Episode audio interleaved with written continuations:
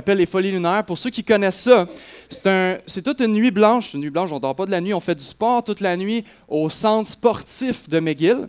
Et cette nuit-là, on emmène les jeunes pour une raison précise, c'est que la parole est prêchée là-bas. Et euh, il y a un appel au salut, on prêche l'évangile de Jésus. Et euh, cette fin de semaine, il y a environ une vingtaine, je dirais une trentaine de jeunes qui se sont levés et ont déclaré publiquement qu'ils veulent suivre Jésus-Christ. Et euh, j'aimerais qu'on puisse euh, applaudir pour célébrer euh, cet événement.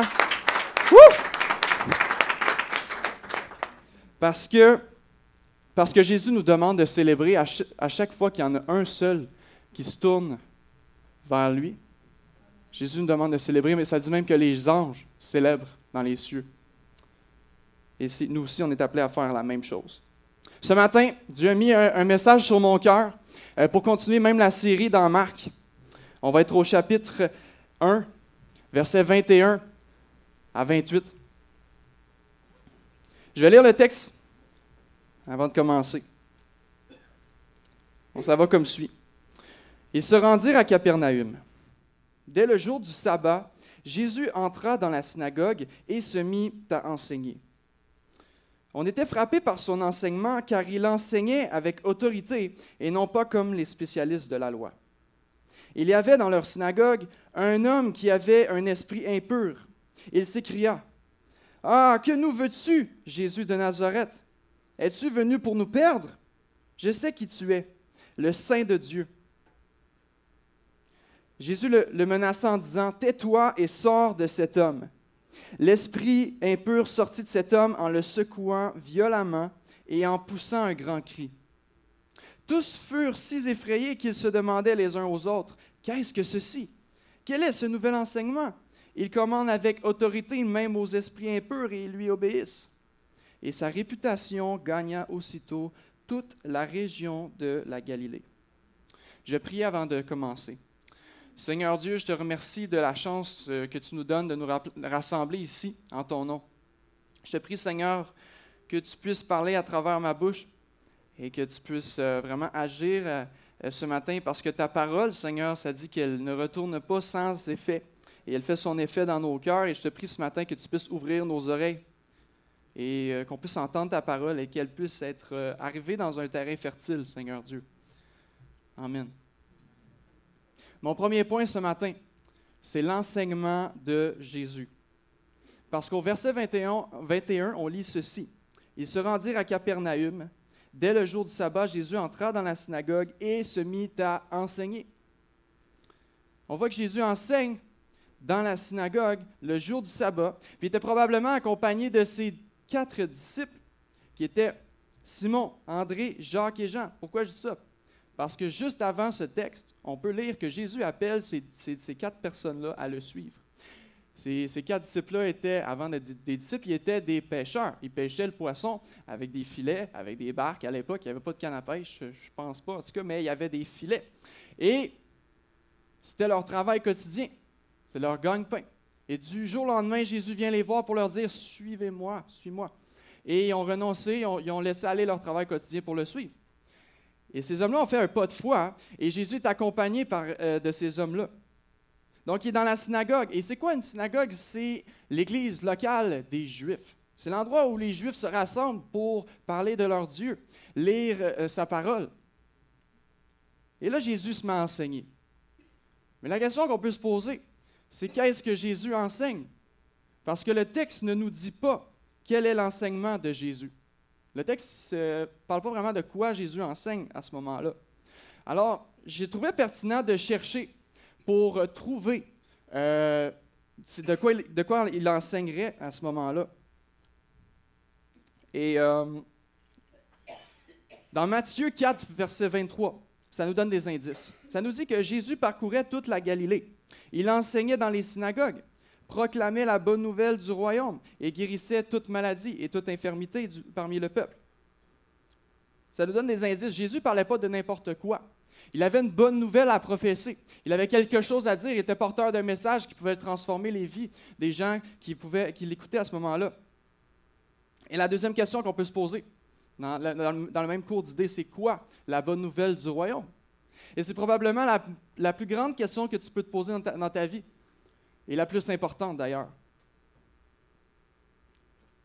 La bonne nouvelle du royaume, c'est quoi? Dans Luc 4, versets 16 à 19, ça nous donne encore des indices pour poursuivre notre recherche parce que nous, on est curieux. On veut, on veut trouver la, réponse à notre question. Ici même, on peut lire ceci. Jésus se rendit à Nazareth, dans la même région, la Galilée, où il avait été élevé. Et conformément à son habitude, il avait l'habitude de faire ça, il entrait dans la synagogue le jour du sabbat. Il se leva pour faire la lecture. Donc là, il se met à lire un, texte dans Ésaïe, le prophète Ésaïe. Il, déroule le livre, puis il se met à lire ceci. L'Esprit du Seigneur est sur moi parce qu'il m'a consacré par onction pour annoncer la bonne nouvelle aux pauvres. Il m'a envoyé pour guérir ceux qui ont le cœur brisé, pour proclamer aux prisonniers la délivrance, aux aveugles le recouvrement de la vue, pour proclamer une année de grâce du Seigneur. Pas une année de condamnation, pas une année de culpabilité, mais une année de grâce du Seigneur. Et ça, c'est une bonne nouvelle. C'est vraiment une très bonne nouvelle. En d'autres mots, l'enseignement de Jésus, c'est la bonne nouvelle du royaume. Et c'est quoi la bonne nouvelle du royaume? C'est que Jésus a été envoyé. Vous allez me dire, mais pourquoi il a été envoyé, Jésus? Bien, Jésus été envoyé pour. Il a dit lui-même en lisant le texte. Il a dit ceci. Pour guérir ceux qui ont le cœur brisé, pour proclamer aux prisonniers la délivrance, et aux aveugles le recouvrement de la vue, pour envoyer libres les opprimés, pour proclamer une année de grâce du Seigneur. Jésus est envoyé pour ces raisons-là. on va applaudir parce que c'est une bonne nouvelle ce matin. Il faut célébrer ça. La bonne nouvelle du royaume, si on pouvait la personnifier, la mettre dans une personne, c'est Jésus. C'est Jésus lui-même. Pourquoi je dis ça? La bonne nouvelle du royaume, c'est Jésus juste un peu avant, dans le même chapitre qu'on vient de lire dans Marc 1, les versets 14 et 15. Jésus, on voit qu'il euh, se met à proclamer la bonne nouvelle du royaume. Et il dit ceci. Le moment est arrivé et le royaume de Dieu est proche. Changez d'attitude et croyez à la bonne nouvelle. En d'autres mots, ce que Jésus est en train de dire ici, c'est que le royaume de Dieu est proche, right? Mais le royaume de Dieu est proche parce que moi, Jésus dit, parce que moi, je suis proche de toi. C'est dans ce sens-là que je crois que Jésus disait ces, paroles. Le royaume de Dieu est proche parce que moi, je suis là avec vous sur la terre, je, suis, près de, je suis près de vous maintenant. Repends-toi et crois, pas n'importe quoi, mais crois en moi. C'est ça que Jésus nous dit. Donc ce matin, le moment est arrivé. Le moment est arrivé pour toi Peut-être que tu viens à l'Église euh, pour la première fois et tu entends cette bonne nouvelle pour la première fois, mais le moment est arrivé pour toi. Le moment est toujours opportun pour recevoir la bonne nouvelle de Jésus. Parce que Jésus la proclame pour que les gens l'entendent et pour que les gens la reçoivent. Et ce matin, peut-être aussi que tu es un fidèle à l'Assemblée. Tu viens régulièrement. Peut-être que tu as même les clés du bâtiment. Moi, j'ai les clés du bâtiment. Je suis toujours à l'Église. Je suis tout le temps là. Écoute, c'est mon deuxième métier, mon deuxième travail, c'est d'être à l'église. Mais ce matin, entends cette bonne nouvelle, le moment est arrivé. Le moment est arrivé pour toi, même si tu n'as jamais entendu, ou même si tu as toujours entendu et tu es habitué. C'est une bonne nouvelle pour toi. Elle est bonne et elle, doit toujours être nouvelle. Bonne nouvelle. Là, c'est beau. C'est beau parce que parce que là, Marc, nous informe que Jésus enseigne avec autorité. Parfait. Mais as-tu des preuves, Marc? Parce que moi, euh, je trouve que. Tu me dis juste que Jésus enseigne avec, autorité, mais euh, pourquoi tu dis ce que tu dis? Comment tu sais ce que tu sais présentement? Ben, Marc, il nous dit, ben oui, oui, oui, justement. Il y avait, euh, à cet endroit-là, il y avait un, un homme qui est dans la synagogue, justement. Excusez-moi, j'ai popé quelque chose, pas grave. Au verset 22, on, va récapituler, je vais dire ça tantôt. Au verset 22, on lit ceci. On était frappé par son enseignement car il enseignait avec autorité. Parce que là, c'est mon deuxième point, c'est l'autorité de Jésus. Maintenant qu'on a parlé de l'enseignement de Jésus, maintenant on va parler de son autorité. On était frappé par son enseignement car il enseignait avec autorité et non pas comme les spécialistes de la loi. Jésus enseigne avec autorité au peuple. Puis les gens voient qu'ils sont frappés par son message. Les gens l'écoutent et ils sont surpris, voire même impressionnés. Parce que Jésus enseigne avec autorité. Et on voit ici qu'il établit un contraste entre Jésus et les spécialistes de la loi. Jésus n'enseignait pas de la même manière que les spécialistes de la loi. Vraiment pas. Pourquoi? On peut se poser, c'est une, bonne question, pourquoi Jésus enseignait différemment? Parce que Jésus était porteur d'un message et d'une bonne nouvelle. Et Jésus, plus tard, on va voir qu'il n'est pas n'importe qui. Les spécialistes de la loi, eux autres, ils parlaient de la loi. Mais Jésus avait plus d'autorité. Mais là, c'est beau, Marc, parce que tu nous informes, c'est ce que je disais tantôt, on récapitule, mais c'est pas grave. tu nous informes que Jésus enseigne avec autorité. OK, parfait, mais as-tu des preuves? Parce que moi, ça fait pas de sens pour moi, j'entends ça, là, puis euh, d'où est-ce qui sort ça? Comment tu sais ce que tu dis? Bien, justement, il y, avait il y avait dans la synagogue un homme qui avait un esprit un peu. Et cet homme-là, il disait Qu'est-ce que tu nous veux, Jésus de Nazareth? Es-tu venu pour nous perdre? Il est en train de le défier. Je sais, moi, qui tu es. Tu es le Saint de Dieu. Ici, on est en présence de deux opposés. Tu as Jésus d'un côté, puis tu as le démon de l'autre. On pourrait faire euh, lumière, euh, ténèbres, on pourrait dire même pureté et impureté, le bon et le mauvais. Mais il, il faut vraiment faire attention ici parce qu'on n'est pas comme dans Star Wars. Pour ceux qui connaissent Star Wars, tu as le côté sombre, obscur de la force, puis tu as le côté lumière de la force. Mais ici, il n'y a pas de dualité entre Jésus. Parce que dans Star Wars, pour les fans ici, y a-t-il des fans ici? Moi, je ne suis pas un fan. Là. Ben, on, a, le technicien en arrière qui est un fan de Star Wars. Mais vous pouvez, voir en ce moment, il y a un T-shirt de Star Wars. Vous ne le voyez pas, mais il y en a un. Puis, donc, on n'est pas dans Star Wars ici. Parce que dans Star Wars, des fois, la lumière peut l'emporter sur le, le, côté obscur et des fois, ça peut être le contraire. Le côté obscur peut l'emporter sur la lumière. Puis il y a comme une dualité constante. Il y en a un qui peut être plus fort, l'autre plus fort, puis on ne sait jamais. Mais là, Jésus n'est pas en train de jouer au bras de fer pour déterminer c'est qui le plus fort. Il n'est pas en train de jouer au bras de fer avec le démon. Pourquoi je dis ça? Parce que Jésus est et sera toujours le plus fort. Il n'y a absolument personne qui peut rivaliser contre Jésus. Il n'y a personne qui peut clamer ici ou dans toute l'histoire de l'humanité qui a été plus fort que Jésus ou qui pourra être plus fort que Jésus parce que personne ne peut clamer cette, euh, cette affirmation-là. C'est impossible. Il n'y a personne qui peut rivaliser contre notre Seigneur. C'est impossible. Maintenant, on continue. Parce que si personne ne peut rivaliser contre Jésus, on va continuer. Qu'est-ce que Jésus a fait au verset 25 et 26? Ça nous dit, Jésus le menaça en disant, Tais-toi et sors de cet homme. Et l'esprit un peu sorti de cet homme en le secouant violemment et en poussant un grand cri. Jésus a donné un ordre et le démon s'est soumis à la lettre. Il a pas, on va dire, il a dit Tais-toi. Il n'a rien dit. Il a dit Sors de cet homme. Il est sorti. Mais on voit aussi qu'il s'est secoué violemment et a poussé un grand cri. J'ai mon interprétation sur ça, personnelle, c'est Étienne qui dit ça. Vous pouvez en interpréter ce que bon vous semble, mais moi j'ai l'impression que le démon semble éprouver de la colère et de la peur. Il se secoue violemment et il crie. Pourquoi? Moi, je pense que l'esprit impur, à ce moment-là, il y a la chienne. En bon québécois, il y a la chienne, il a peur. Il a peur de Jésus. Dans le sens que Jésus a de l'autorité et le démon tremble devant Jésus, tremble devant son autorité. Comment ça, Jésus, il a de l'autorité comme ça? Ça vient d'où? Dans Colossiens 1,16. En effet, c'est en lui, Jésus, que tout a été créé dans le ciel et sur la terre, le visible et l'invisible, trône, souveraineté, domination, autorité. Tout a été créé par lui et pour lui. Jésus, là, il a tellement d'autorité qu'il est lui-même l'autorité des autorités. Il est au-dessus de toutes les autorités qu'on connaît sur la terre. Il y a tellement d'autorité. Jésus est la suprême autorité on voit que tout sur la terre se soumet à l'autorité suprême de Jésus. Là, on, peut voir que Jésus pourrait commander aux montagnes de se déplacer, puis il se déplacerait. On pourrait même voir Jésus qui, dans, les, dans les évangiles, on voit que Jésus peut commander au vent de se calmer. Il y a l'autorité sur le vent. On peut même voir que Jésus peut faire taire les démons et les chasser, ce qu'on vient de voir ici. Mais quand Jésus t'appelle, toi, tu peux dire non si tu veux.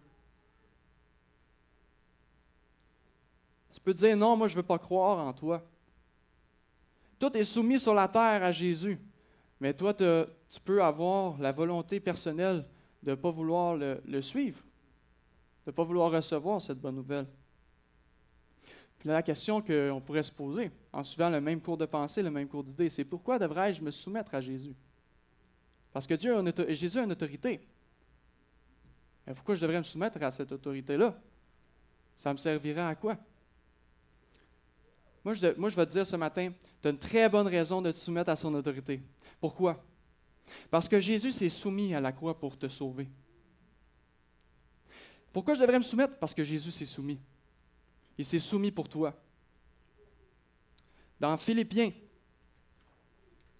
dans Philippiens 2, 6 et 11, ce matin, Jean-Marc nous a lu le texte que je vais lire, euh, je vais le relire. Lui qui est de condition divine, Jésus. Il n'a pas regardé son égalité avec Dieu comme un butin à préserver, mais il s'est dépouillé lui-même en prenant une condition de serviteur, en devenant semblable aux êtres humains. Reconnu comme un simple homme, il s'est humilié lui-même en, faisant preuve d'obéissance jusqu'à la mort, même, même la mort sur la croix. C'est aussi pourquoi Dieu l'a élevé à la plus haute place et lui a donné le nom qui est au-dessus de tout nom, afin qu'au nom de Jésus, chacun plie le genou dans le ciel et sur la terre, et que toute langue reconnaisse que Jésus-Christ est le Seigneur à la gloire de Dieu le Père. Jésus s'est soumis. Alors, tu as la meilleure de toutes les raisons de te soumettre toi-même aussi. Parce que Jésus, il n'est pas là pour t'écraser. J'ai une image ici que j'ai choisie. Mon papa, c'est le plus fort. Le papa a certainement une autorité sur sa petite fille, mais il n'est pas là pour l'écraser, il est là pour la porter. Je trouve ça très important de réaliser cette chose. Si toi, ce matin, ton, cœur brûle présentement, tu te dis, ouais, ben, te soumettre à l'autorité de Jésus, c'est la meilleure chose que tu puisses faire. Parce que Jésus n'est pas là pour t'écraser. Jésus est là pour te porter. Amen. Mon troisième point ce matin, c'est la réputation de Jésus. Au verset 27 et 28, on lit ceci. Tous furent si effrayés qu'ils se demandaient les uns aux autres, Qu'est-ce que ceci? Quel est ce nouvel enseignement? Il commande avec autorité même aux esprits impurs, et ils lui obéissent. Et sa réputation gagna aussitôt toute la région de la Galilée. On voit que les gens sont surpris. Ils n'ont jamais vu rien de semblable. Jésus est différent. Jésus a bouleversé l'histoire de l'humanité. Tellement que, tu sais, on l'a dit à plusieurs reprises, mais on a marqué que c'est avant Jésus puis avant Jésus-Christ dans notre échelle du temps. Pas pour rien, parce que Jésus a vraiment marqué l'histoire. Et ce matin, on voit que les gens à ce moment-là étaient surpris de voir, ils se posaient des questions, mais qu'est-ce qui se passe? Puis là, sa réputation a aussitôt gagné toute la, la région de la Galilée. Puis en un instant, Jésus a bouleversé mais sans les réseaux sociaux. À l'époque, il n'y avait pas de réseaux sociaux, il n'y avait pas de cellulaire, on n'envoyait pas des photos ou des, textos. Mais Jésus a bouleversé une région au grand complet. Ça veut dire que les gens se le disaient. Hey, Jésus, là, il a, chassé un démon. Puis là, le démon, il, a dit qui, qui il était. Il a dit que c'était le Saint de Dieu. On voit aussi que, en un instant, Jésus s'est fait une réputation auprès du peuple. Il était Jésus de Nazareth, le fils du charpentier. Mais maintenant, il est devenu, aux yeux du peuple, le Saint de Dieu qui chasse euh, les démons. Il est devenu populaire à ce moment-là dans sa région. Et le message s'est répandu tellement rapidement que plus tard, c'est toute la ville qui se rassemble euh, pour venir voir Jésus. On voit au verset 33 et 34 dans le même chapitre dans Marc 1. Toute la ville était rassemblée devant la porte il guérit beaucoup de personnes qui souffraient de diverses maladies. Jésus a eu sa propre réputation sur la terre. Jésus a dû gérer avec l'opinion des gens à son égard. Ta réputation à toi aussi est importante. Excusez-moi, pas grave. Qu'est-ce que ça nous enseigne? Que Jésus a eu sa, propre réputation sur la terre. Si Jésus a dû gérer avec l'opinion des gens à son égard, nous aussi, nous sommes appelés à avoir une réputation dans notre entourage. Est-ce que, vous me suivez? Yes? Dans 2 Corinthiens 5, 11, 20, nous sommes donc, c'est Paul qui nous dit, nous sommes donc des ambassadeurs pour Christ, comme si Dieu adressait par nous son appel. Nous supplions au nom de Christ, soyez réconciliés avec Dieu. Le mot ambassadeur ici pourrait être euh, aussi euh, euh, remplacé par le mot représentant. C'est un synonyme. Tu représentes Dieu sur la terre. Si tu crois en Jésus ce matin, si tu as répondu à la bonne nouvelle qu'on a parlé ce matin, tu es un représentant de Dieu sur la terre. Ta réputation est importante. Ce que tu dégages est important. Ce que tu dis est important. Puis quand tu représentes Dieu, ben, tu témoignes à ton entourage de qui Dieu est. Tu témoignes de sa grandeur. Tu témoignes de son cœur pour les pécheurs, les pécheurs. Tu témoignes de sa puissance, de sa sagesse, de son amour dans ton entourage. Mais c'est un très grand appel qu'on a sur nos vies. Un très, très, très grand appel. C'est pas n'importe quoi. Puis Dieu nous a choisis. Il a, cru bon de nous, de nous prendre dans nos péchés puis de nous sauver pour, euh, justement, comme on a lu. C'est comme si Dieu adressait par nous son appel. Dieu a choisi de nous utiliser pour le représenter. C'est assez spécial, mais c'est un très bon témoignage. J'ai une anecdote à vous raconter. Quand j'étais au secondaire, je parlais de, Jésus à mes amis. Et mes, amis savaient que j'étais croyant, chrétien, et que Jésus, vraiment, j'avais la foi en Jésus, et je l'ai encore aujourd'hui. Mais je n'étais pas toujours très adroit. Euh, j'utilisais des, moyens parfois de persuasion euh, dans les débats, puis parfois moi-même, euh, je me rappelle, j'étais un peu maladroit. Mais quand même, mes amis savaient que j'étais croyant. Et plus tard, il y a trois semaines, ça fait environ cinq ans que j'ai terminé le secondaire et j'ai un de mes amis qui me contacte. Je ne suis pas très près de lui au secondaire, mais là, il me contacte, il me dit, il dit Étienne, il faut vraiment, vraiment qu'on se parle. Parce que, il me dit, j'étais en train de méditer et ton visage est apparu dans ma tête. Je suis comme, hey boy! Il dit, il faut vraiment qu'on se parle. C'est quand que tu es disponible?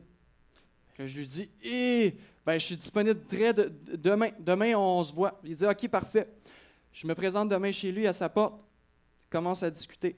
Et là, il me dit, il dit, il dit, ton visage est apparu dans ma tête et, je pense vraiment qu'il faut, qu'on se parle. Il dit, moi, je suis en train de, faire une découverte spirituelle. J'ai, euh, je fais de la méditation. Puis là, il me parle un peu de, des trucs religieux qu'il fait, puis des, disciplines qu'il a mis dans son corps. Euh, il, est devenu vegan. En tout cas, il a fait plein de, décisions assez spéciales. Mais là, il me parle de ça. Puis là, je suis comme, wow. Mais là, je dis pas pour rien qu'on se rencontre parce que moi, je sais, je suis pas apparu pour rien dans ta tête. Moi, je pense que Dieu existe, puis que Dieu veut te parler puis qui m'utilise pour être un messager. Moi, je suis porteur d'un message, puis ce message-là peut te transformer complètement. Ça n'arrive pas souvent, ces histoires-là, dans ma vie. Là, ça, ça n'arrive vraiment pas souvent. Puis, euh, c'est vraiment un addon. Mais moi, je veux vous dire ce matin, cette histoire-là ne se serait jamais passée si je n'avais pas été clair dans ma foi avec mes amis au secondaire. Parce que lui, il s'est rappelé d'une chose. Étienne est croyant. Même si j'étais maladroit, j'ai peut-être dit des choses que je regrette. Mais Étienne est croyant. Et là, il est en train de vivre quelque chose de, spirituel dans sa vie. Et là, il s'est rappelé que je, pouvais être une personne ressource. Et il me dit clairement, il dit, Étienne, il dit, je suis en train de vivre toutes sortes de choses euh, dans ma spiritualité. Et là, euh, il dit, je sais que toi, tu peux me comprendre. Parce que mes amis, je leur en parle et ils ne me comprennent pas, mais je sais que toi, tu peux me comprendre. Puis juste ça, juste ça, ça a valu la peine pour moi. Je me suis rappelé le passé, puis je me suis dit non, il y avait une raison pourquoi ça s'est passé.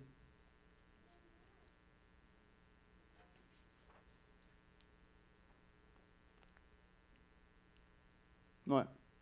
Donc, ta réputation est importante parce que tu représentes Dieu. Puis il s'agit seulement d'être disponible et, ouvert. Ne pas avoir peur d'informer les gens de notre foi. Tu n'es pas obligé d'être Superman. Les gens n'aiment pas ça. Euh, tu n'es pas Superman. es comme, toi aussi, tu es un pécheur. Un pécheur, mais avec un grand sauveur. Et eux aussi ont besoin d'un grand sauveur. Mon quatrième point, ce soir, euh, ce matin, excusez.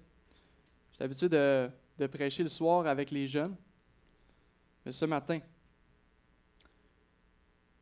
C'est l'amour de Jésus. Jésus t'aime. Il t'aime vraiment, là, puis de manière infinie. Et euh, on a parlé de, de, tout le monde, presque tout le monde, mais on a oublié quelqu'un. On a parlé de. On a parlé de Jésus, qui est le personnage principal. On a parlé de l'esprit pur et on a parlé de la foule. Mais maintenant, il reste une personne et c'est l'homme. L'homme qui avait l'esprit impur. On peut l'appeler aussi comme l'homme captif ou l'homme mystérieux parce qu'on n'a pas d'informations sur lui, on sait juste qu'il a été délivré. On sait qu'il était captif puis que là, il est délivré. On sait ça. On n'a pas plus d'informations. Mais Jésus a pris le temps de délivrer cet homme. Jésus aurait pu seulement faire taire le démon puis passer outre. Arrête de, arrête m'écœurer, dans le sens, arrête de m'écœurer, tais-toi, puis euh, je vais continuer à enseigner. Mais non, Jésus a pris le temps de faire taire le démon et de le chasser et de délivrer de la même manière cet homme qui était captif. Jésus avait un regard favorable et bienveillant pour cet homme, c'est sûr. Même si le texte ne met pas l'emphase sur cette euh, réalité, c'est sûr que Jésus avait un regard favorable et bienveillant pour cet homme. Et ce matin, nous sommes en face d'un Jésus qui libère, un Jésus qui délivre les captifs. On peut retourner au texte qu'on a, a, lu, le texte que Jésus a lu lui-même dans la synagogue dans Ésaïe. Hein, ça disait, euh, ça disait qu'il est là pour délivrer hein, les, les captifs. Et il l'a prouvé en cette journée-là. Et toi, peut-être que tu es captif ce matin. Peut-être que tu viens à l'église et que tu te sens captif. Mais Jésus a délivré cet homme alors même que l'homme n'a même pas demandé. L'homme n'avait rien dit, il était juste. Il ne contrôlait pas. Il était, on dit dans le, bon, le langage, il était possédé ou démonisé. Mais l'homme, il ne se contrôlait pas, mais Jésus l'a délivré quand même. Peut-être que toi, dans ta vie, tu n'as pas le contrôle. Il y a des choses que tu fais, que tu regrettes. Tu as perdu le contrôle. Mais Jésus, tu es en face d'un Jésus qui libère quand même. C'est une réalité qui est là quand même, peu importe. Quand on a dit au début, Jésus a été envoyé pour guérir les cœurs brisés. Peut-être que ton cœur est brisé comme ça, ou comme ça, ou comme ça, ou comme ça. Il y a, plusieurs manières d'avoir un cœur brisé. Il y en a qui disent euh, dans les trucs, euh, euh, ceux qui font, les psychologues, ils demandent de décrire, ouais, si ton cœur est brisé, comment il est, ton cœur présentement? Il y en a qui peuvent dire, mon cœur, il est fripé, ou mon cœur, il est comme déchiré, ou mon cœur, il est il est fendu en deux. Ils peuvent décrire plusieurs manières de comment leur cœur est. Mais Jésus, il ne s'attend pas nécessairement à comment ton cœur est brisé. C'est sûr que ça lui intéresse, mais il guérit les cœurs brisés. Point final. Il guérit tous les cœurs brisés. Il a le pouvoir de guérir ton cœur brisé, peu importe comment il est brisé. Et ce matin, tu peux te présenter avec ton cœur qui est peut-être en mille morceaux. Mais Jésus guérit les cœurs brisés. Je vais demander au euh, groupe Louange de, venir à l'avant pour interpréter un chant. Le, prochain chant qu'on va chanter, c'est Briser les chaînes. Ce chant-là est assez simple. Euh, je pensais qu'il allait avoir euh, juste deux couplets. Finalement, ils ont rajouté un couplet, mais c'est ces paroles-là. Mais il y a un autre couplet qui, il y a deux autres couplets qui ne sont pas là encore, mais qui, seront là. Ils vont le chanter. Super, un, chant très, très simple, mais briser les chaînes. La puissance est dans le nom de Jésus pour briser les chaînes. On répète, euh, on répète souvent ces paroles-là, mais ensuite, sacrifice suffisant et librement donné pour moi. Rédemption qui m'ouvre les portes du ciel. Il y a aussi un, une autre parole qui dit Une armée qui se lève. Il y a une armée qui se lève pour briser mes chaînes il y a une armée qui se lève pour briser les chaînes. Et il y a aussi un autre couplet à la, fin qui dit J'entends les chaînes tomber. J'entends les chaînes tomber. Ça, ça veut dire que ça s'est passé. La délivrance est là. On ne fait pas juste espérer une délivrance, on la reçoit. Parce qu'on peut toute notre vie espérer des choses. Mais il y a une différence entre espérer et recevoir ce qu'on espère. Et avec Jésus, Jésus n'est pas là pour faire des fausses promesses. Hein? Jésus, il accomplit ses promesses. Il dit la vérité et il le fait. Jésus dit et les choses se, se font. On va, on, va, on, va, on va, interpréter ce chant, euh, on va chanter le chant.